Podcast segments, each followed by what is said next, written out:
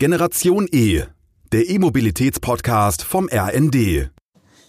Herzlich willkommen zu Generation E. Mein Name ist Dorothee Heine und heute haben wir ein ganz, ganz besonderes Fahrrad mit im Programm. Und mein Gast heute ist Sebastian Meinke, der Co-Founder von Urban Bikes. Hallo Sebastian, schön, dass du da bist. Hi Doro, grüß dich. Ich freue mich auch hier zu sein. So, ein ganz klein bisschen habe ich es ja gespoilert, aber ganz besondere Bikes, das kann natürlich alles heißen. Aber eure Fahrräder, die ich auch schon seit ein paar Jahren testen darf und auch äh, bewundere, weil sie wirklich aus unterschiedlichen Gründen mega cool sind. Da kommen wir aber noch drauf. Das Hauptargument, warum eure Fahrräder sehr besonders sind, ist ein Teil, nämlich der Rahmen ist aus dem 3D-Drucker. Und jetzt würde ich dich mal bitten, für die, die Ovan Bikes nicht kennen und noch nicht kennen, wie seid ihr überhaupt auf die Idee gekommen und wann ein Fahrrad aus dem 3D-Drucker anzubieten? Das Ganze ist vor zehn Jahren so ein Stück weit äh, begründet worden, ja, eigentlich vorgelagert während des Studiums, muss ich ehrlicherweise sagen. Da hatte ich nämlich schon äh, eine Manufaktur.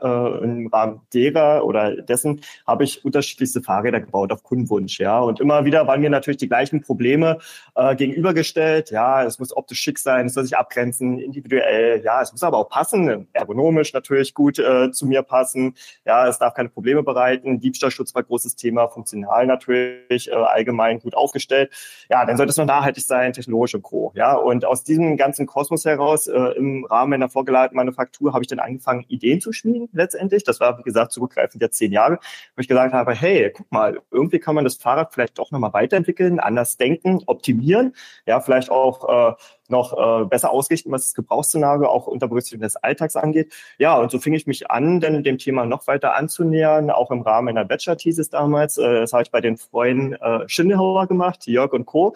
Ja, äh, ich lasse liebe Grüße da. Ja, und so wurde ich halt immer mehr addicted zu dem ganzen Thema. Ja, und ähm, ich bin selber Technologie-Geek. Ja, das heißt, ich schaue immer, wie kann man Dinge anders lösen, anders machen, anders denken so dass das Thema 3D-Druck gerade an äh, zu dem Zeitpunkt an unserer Universität aufkam. Ja, das heißt, es wuchs so das erste Fab Lab, Fabrication Laboratory. Das heißt, da standen so kleine Maschinen, da konnte was mit Kunststoff 3D gedruckt werden.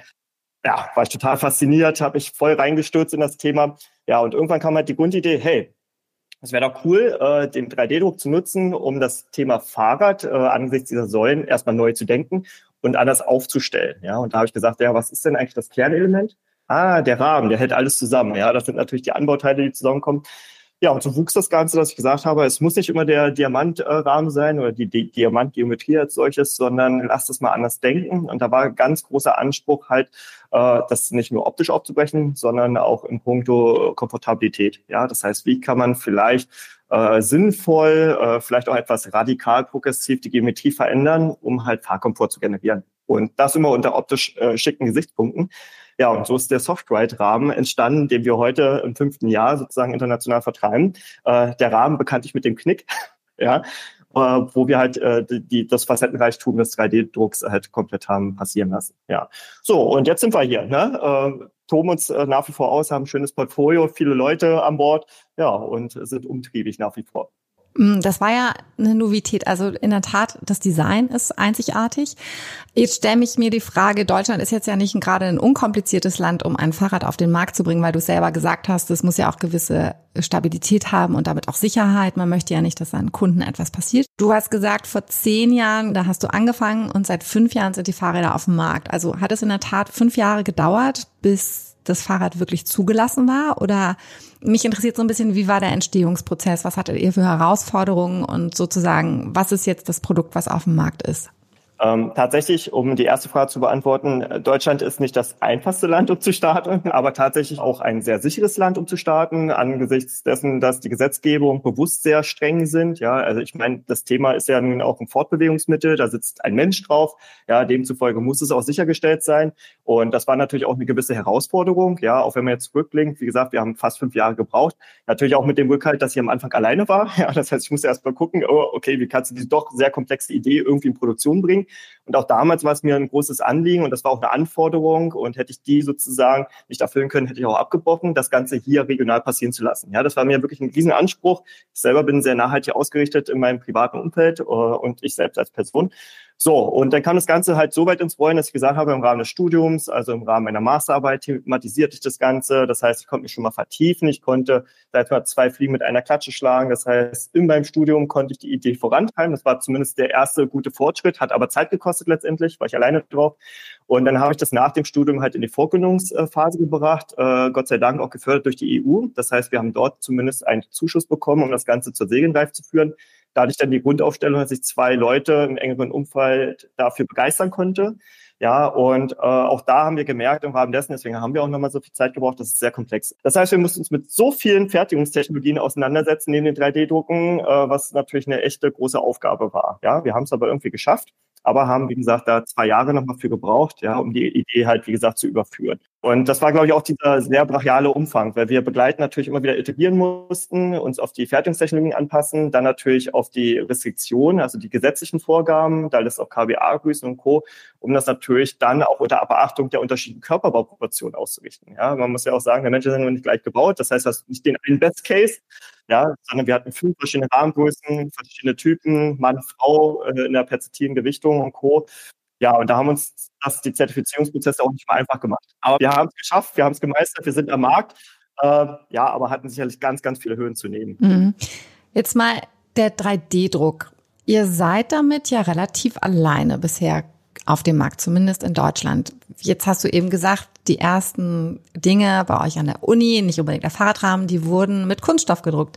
Jetzt würde, würde ich gerne in den Prozess des 3D-Drucks für einen Fahrradrahmen einsteigen. Ich glaube, die Frage ist hinfällig, ist es immer noch Kunststoff? Aber also wo seid ihr jetzt mittlerweile gelandet? Woraus sind in der Tat die Rahmen?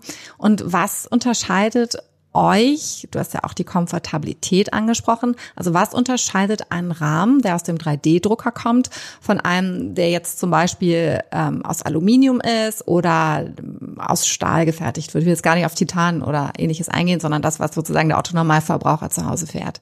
Wir nutzen aktuell den Kunststoff 3D-Druck, um unsere Entwicklung schnell zu iterieren. Ja, das heißt, wir bauen Prototypen, Handdesign, Funktionsmodelle. Aber ähm, Kunststoff ist natürlich äh, vom Lastfall her, äh, ja, ich sag mal, etwas ungeeignet, würde ich sagen, von den Werkstoffeigenschaften. Ja, das heißt, wir mussten natürlich uns damals überlegen, okay, wie können wir den 3D-Druck ansetzen auf anderen äh, Werkstoffpolitiken, auf anderen Werkstoffebenen. Und wir sind da eigentlich back to the roots gekommen, dass wir gesagt haben, im Vergleich, hey, Stahl ist ein ganz interessanter Werkstoff. Warum? Er hat natürlich sehr äh, komfortable Eigenschaften. Ja, das heißt, das E-Modul ist da zum Beispiel zu nennen. Das heißt, er ist grundsätzlich sehr elastisch, sehr dankbar, er puffert viel, er kompensiert viel. Dann ist er natürlich auch auf anderen Ebenen sehr interessant. Das heißt, wir sind beim Thema äh, Verarbeitung, ja, was sozusagen Energieeffizienzen angeht, beim Stichwort Recycling, Upcycling und Co. Wenn man da jetzt natürlich auch Aluminium mal gegenüberstellt, äh, stinkt Aluminium so ein Stück weit ab, ja, obwohl es auch ein sehr schöner Werkstoff ist, der auf anderen Ebenen bei uns äh, genutzt werden kann. So, und mit dem Stahl im Gepäck haben wir uns dann umgeschaut, hey, wie kann man Stahl als solches im 3D-Druck fertigen? Wir sind beim LPBF gelandet, Laser Powder Bed Fusion Verfahren, kurz SLM, Selective Laser Melting. Achtung, ganz viel Buzzwords. Das heißt, man muss sich jetzt von konventionellen Fertigungsprozessen lösen. Ja, beim 3D-Druck ist der Werkstoff Stahl, jetzt hier bei uns speziell im Fall, nicht in seiner festen Form, sondern er ist verdüst, das heißt pulverförmig vorliegend. Ja, und dieses Pulver liegt in einer Art Becken, in einer großen Maschine, ja, die natürlich mit unterschiedlichen Lasern behaftet ist. Und Jetzt ist es so, dass man in diesem Becken oben sozusagen einen Beschichter hat, ja, der immer wieder die erste Schicht glatt zieht, ja. Und von oben fährt jetzt ein Laser dreidimensional die Kontur des Bauteils dreidimensional ab. Das heißt, äh, wenn man jetzt zum Beispiel, äh, ich nehme einfach mal ein Rohr, was man sozusagen aufrecht hinstellt, würde man sozusagen die erste Kreisbahn abfahren mit dem Laser. Dann kommt dieser Beschichter und zieht eine Mikroschicht äh, von Pulver wieder drüber, um diese Schicht, diese lose Schicht, wieder mit der festen Schicht zu verbinden. Das heißt, er fährt die zweite Kontur äh, des Kreisprofils ab. Und so wächst das Bauteil dreidimensional, da kann man auch zugucken im Prozess, im Bauraum, äh, in Z-Richtung, also nach oben. Ja, und so ähnlich muss man sich jetzt zu unseren Bauteile vorstellen. Ja, ich sage speziell Bauteile, weil nicht der komplette Rahmen aus dem 3D-Druck kommt. Ja, das heißt, unser Rahmen besteht aus sieben 3D-Druck-Bauteilen äh, die dann sozusagen mit speziellen Rohrprofilen verbunden werden, mit unterschiedlichen Fügeprozessen. Ja, und so entsteht dann sozusagen unser markanter Software-Rahmen. Und der 3D-Druck bietet uns halt die Möglichkeit, äh, Dinge anders zu denken, also die Bauteile anders zu denken. Das heißt, wir haben viel mehr äh, Designfreiheiten, wir haben viel mehr Freiheiten im Punkto Funktion. Wir haben uns auch von alten Credos gelöst. Also das heißt nicht mehr Form, Fall, Function bei uns, sondern Design meets Function, Gleichgewicht.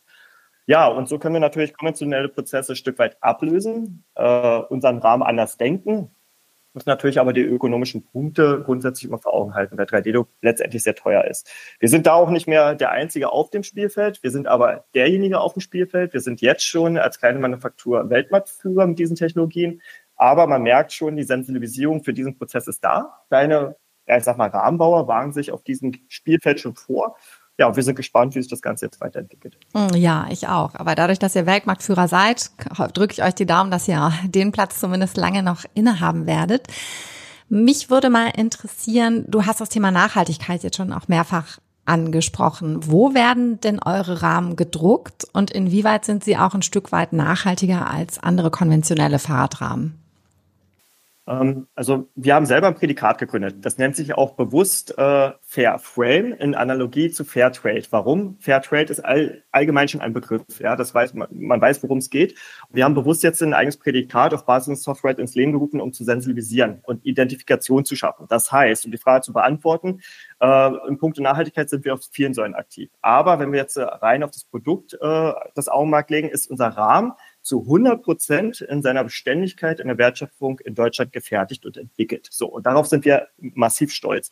Und das vor allen Dingen auch im regionalen Umfeld. Wir sitzen ja selber in Magdeburg, hier ist unser Headquarter, hier ist unsere Manufaktur, in, dem wir, in der wir unsere Räder entmontieren. Hier entwickeln wir, hier haben wir den Vertrieb, Marketing etc. pp. Also die gesamte, das ganze Front Office sitzt letztendlich hier plus äh, die Endmontage liegen.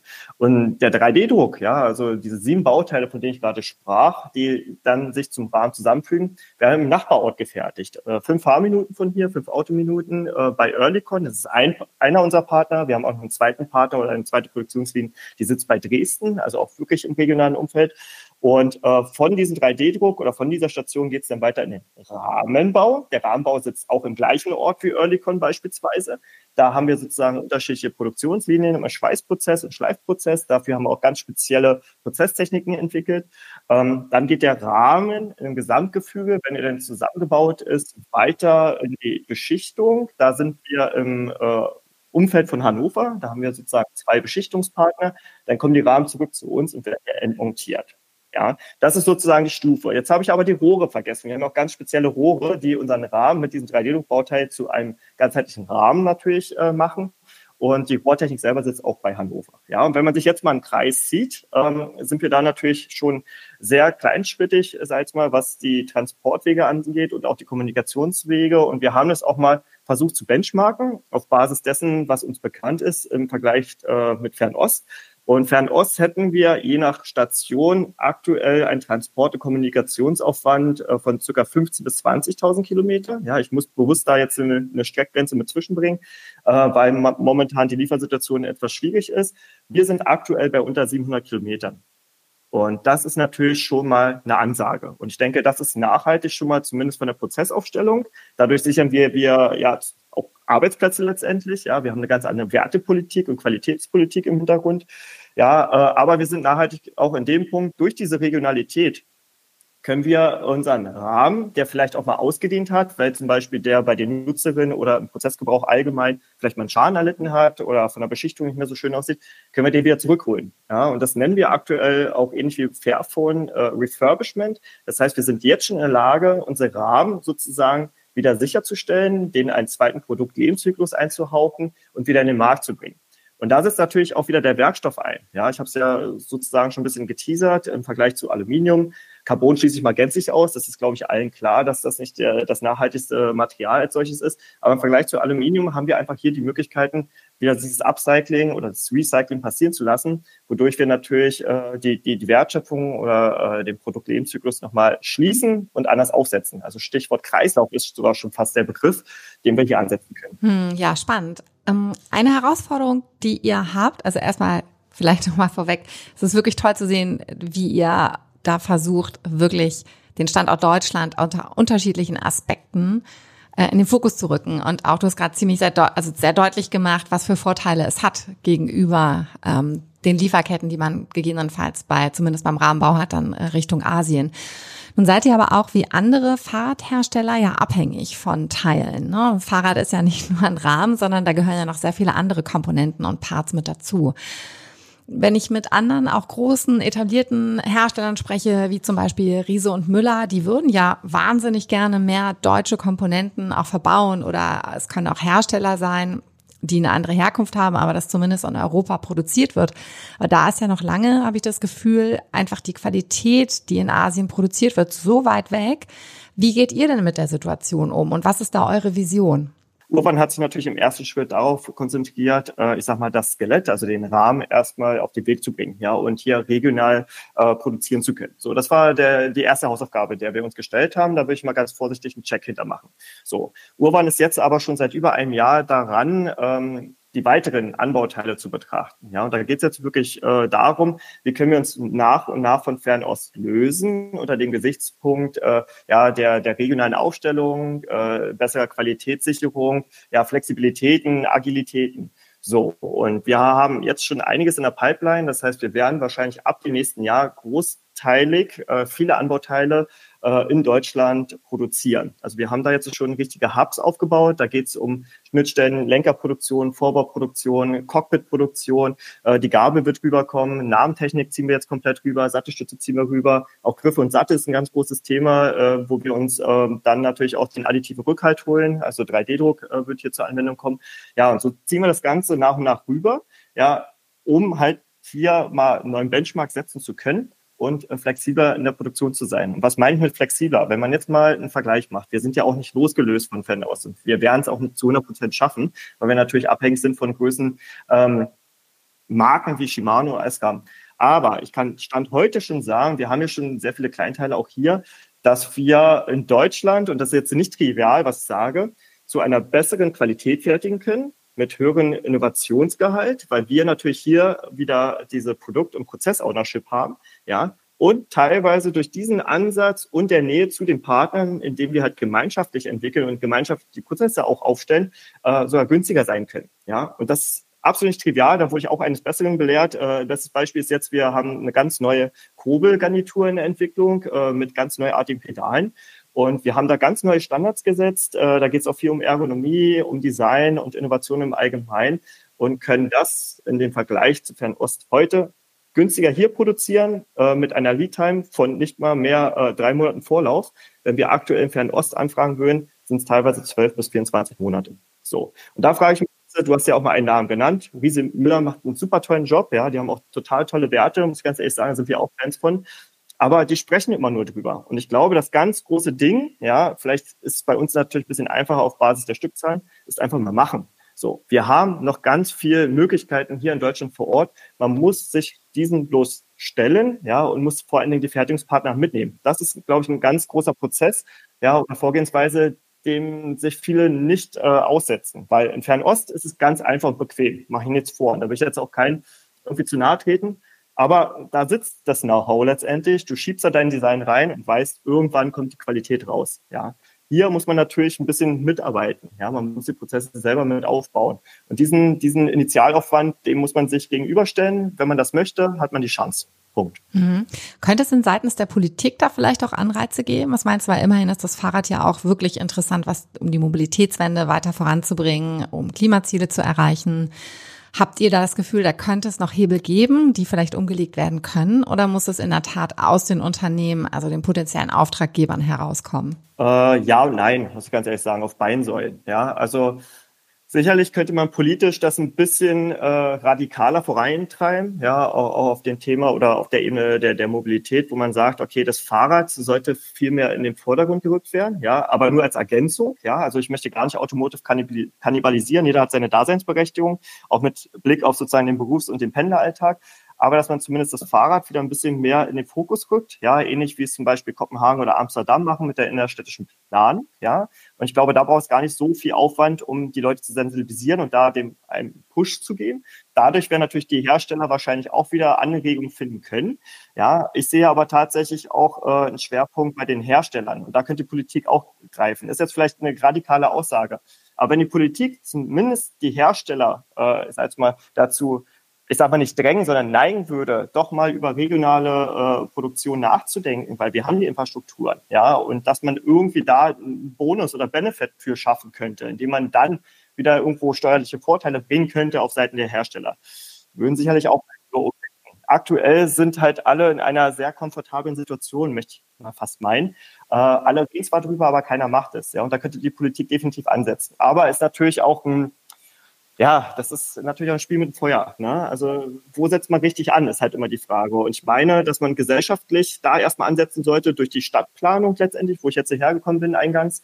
Und dann sollte man die Hersteller mitnehmen, weil, und da bin ich auch ein Fan von Antje von Dewitz oder allgemein VD, mit dem wir unter anderem ja auch zusammenarbeiten, es wäre gar nicht so schwer, sich nachhaltiger aufzustellen. Ja, und dass die Produktion in regionaler Ausrichtung natürlich auch mitwirkend, wenn alle zumindest nur einen kleinen prozentualen Anteil äh, leisten würden. Ja, und das heißt ja nicht, dass jeder komplett sich äh, der Nachhaltigkeit verschwören muss. Aber wenn nur jeder, seit mal fünf bis zehn Prozent der Firmen irgendwie äh, ja, Nachhaltigkeitspolitiken führen müsste, dann würden wir, glaube ich, alle besser dastehen. Da spreche ich jetzt wirklich auch in puncto Klimawandel und Co. Aber ja, es braucht, glaube ich, noch ein paar Jahre, bis das vielleicht stattfindet.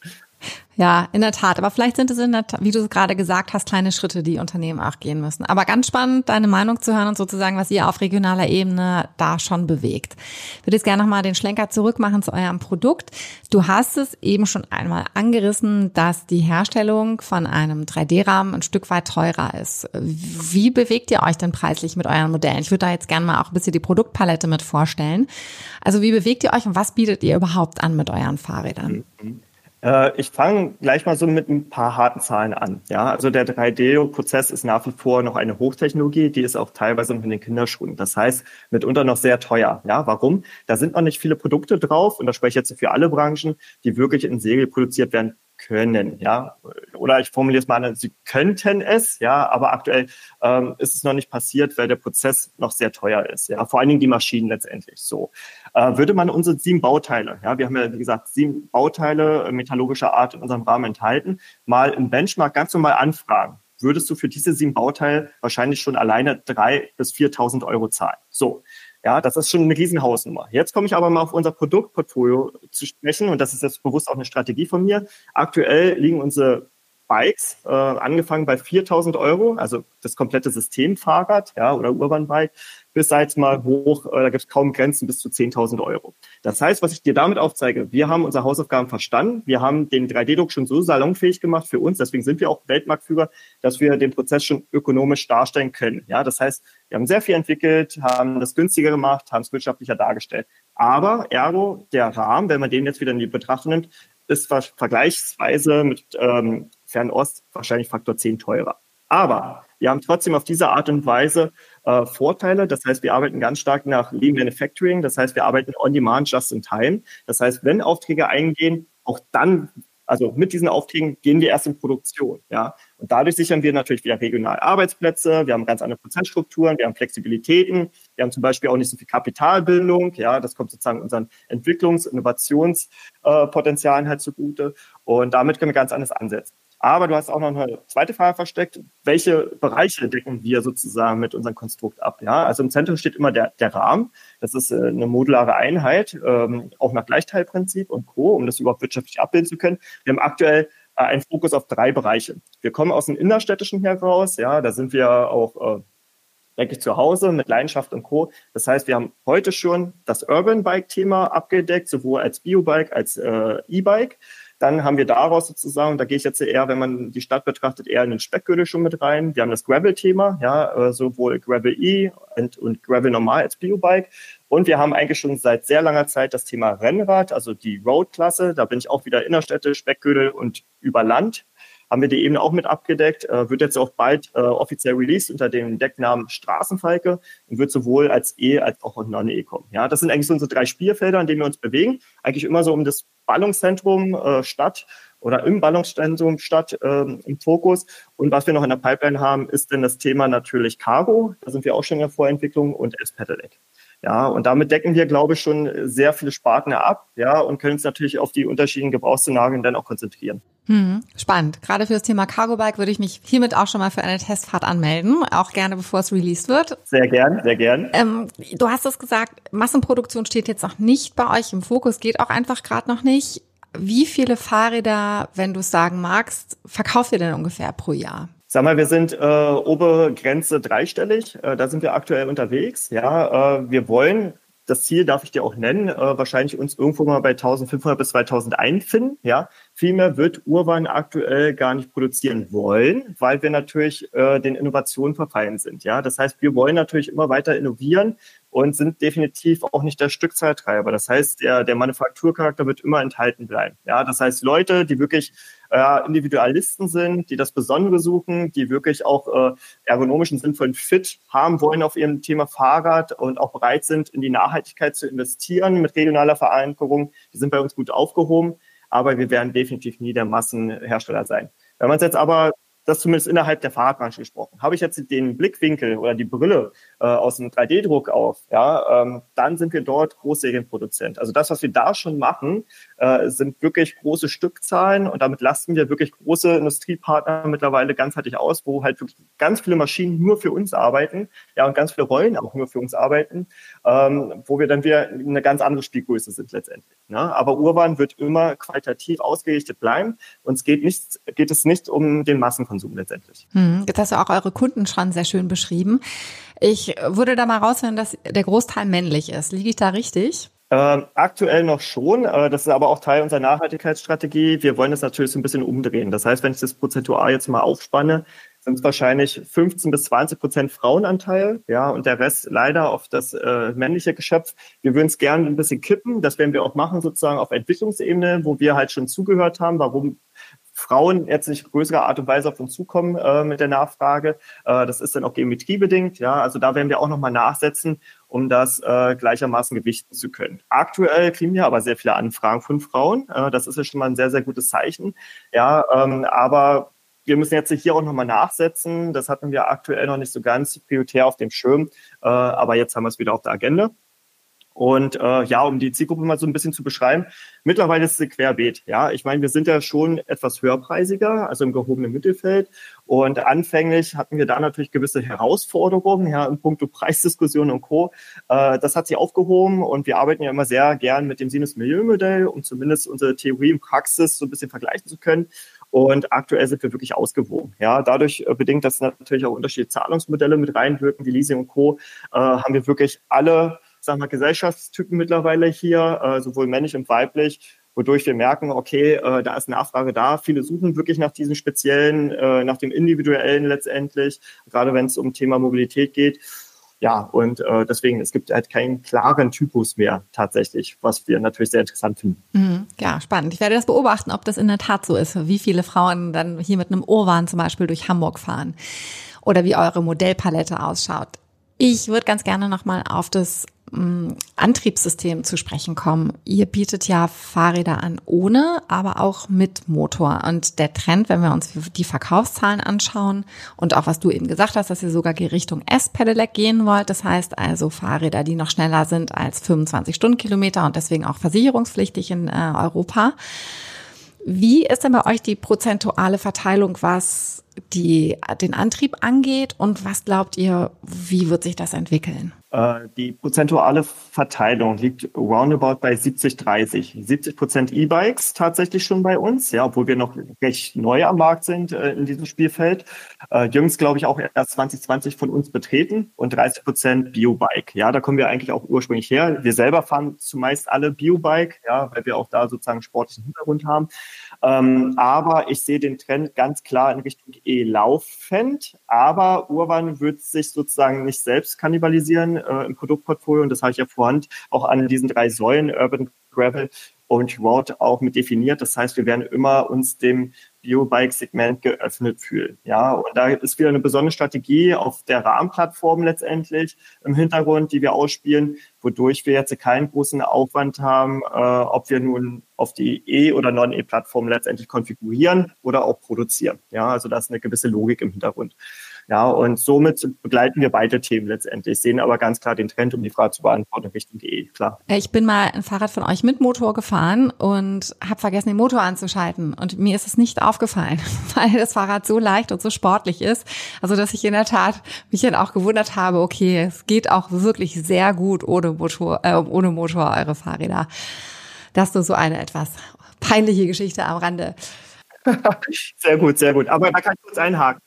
Da, da, da gucken wir auch immer besonders drauf. Ne? Das heißt, auch wenn wir E-Bikes specken, ist es ganz doll wichtig, dass die sozusagen auch von der E-Bike-Fraktion gefahren werden können. Oder aber wenn natürlich äh, mal der Saft ausgeht, dass man sich ganz normal weiter fortbewegen kann. Und das ist natürlich auch der Grund, warum wir uns bewusst für das Male-System entschieden haben, weil wir natürlich hier ganz wenig Widerstände vorfinden, wodurch wir halt ganz normal auf Fahrrad fahren könnten, sei es mal im Spezialfall. Ja, das ist genau Male ehemaliger oder die stellen immer noch äh, Autokomponenten her und sind auch mittlerweile sehr etabliert bei sehr dezenten ähm, äh, Antrieben, was äh, die Fahrrad, der, der Fahrradantrieb geht, weil auch der Akku so integriert ist, dass man ihn in der Tat nicht sieht und nicht so klobig ist. Sag mal, eine letzte Frage zum Schluss, die mir wirklich schon sehr lange auf der Seele brennt. Sie ist wahrscheinlich nicht furchtbar wichtig, aber für mich schon. Ja, eure Produktnamen sind einfach grandios und kannst du bitte die einmal aufzählen und auch vielleicht kurz erläutern, warum ihr eure Fahrräder nennt, wie sie heißen.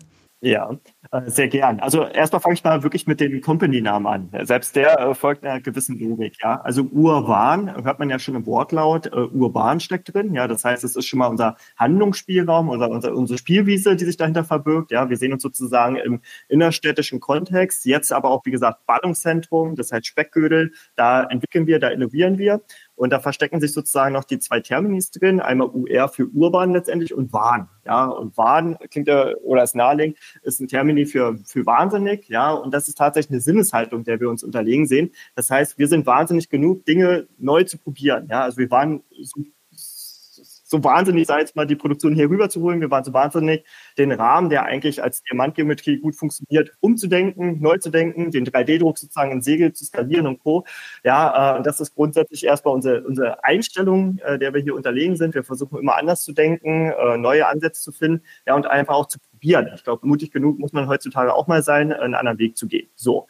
Und uns war es halt wichtig, dass man über unser Produktnamen, jetzt bin ich auf Produktebene, äh, erkennt, äh, in welchem Umfeld man sich bewegt, ja, also in welchem Einsatzgebiet, ja. Das heißt, wir haben drei Klassen, äh, war ja Urban, Gravel und Road. Ich fange in der Urban-Klasse an.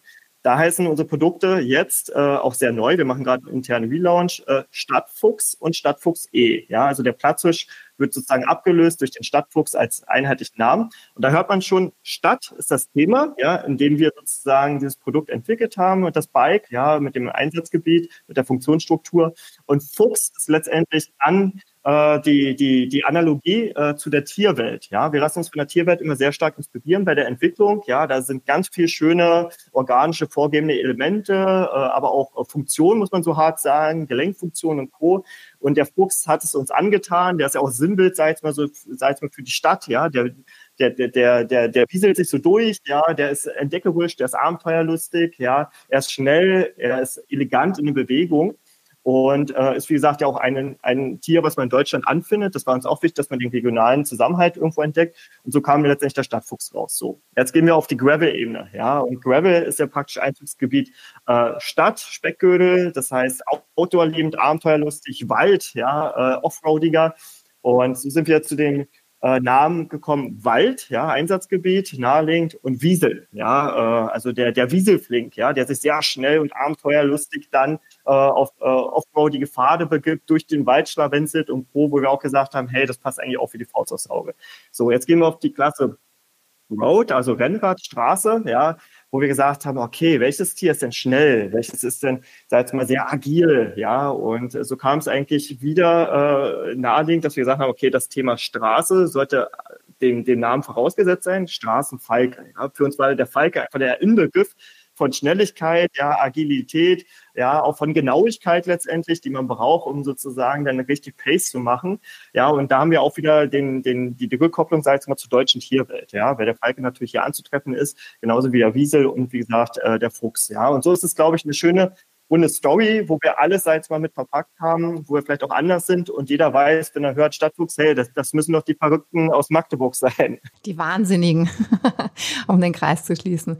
Ja, toll, vielen Dank. Also ich merke, bei euch geht es wirklich weit über das Produkt Fahrrad hinaus. Mir war es in der Tat nicht bewusst, äh, wie weit ihr auch die ganze Lieferketten-Thematik schon nicht nur in der Vision habt, sondern auch schon umsetzt.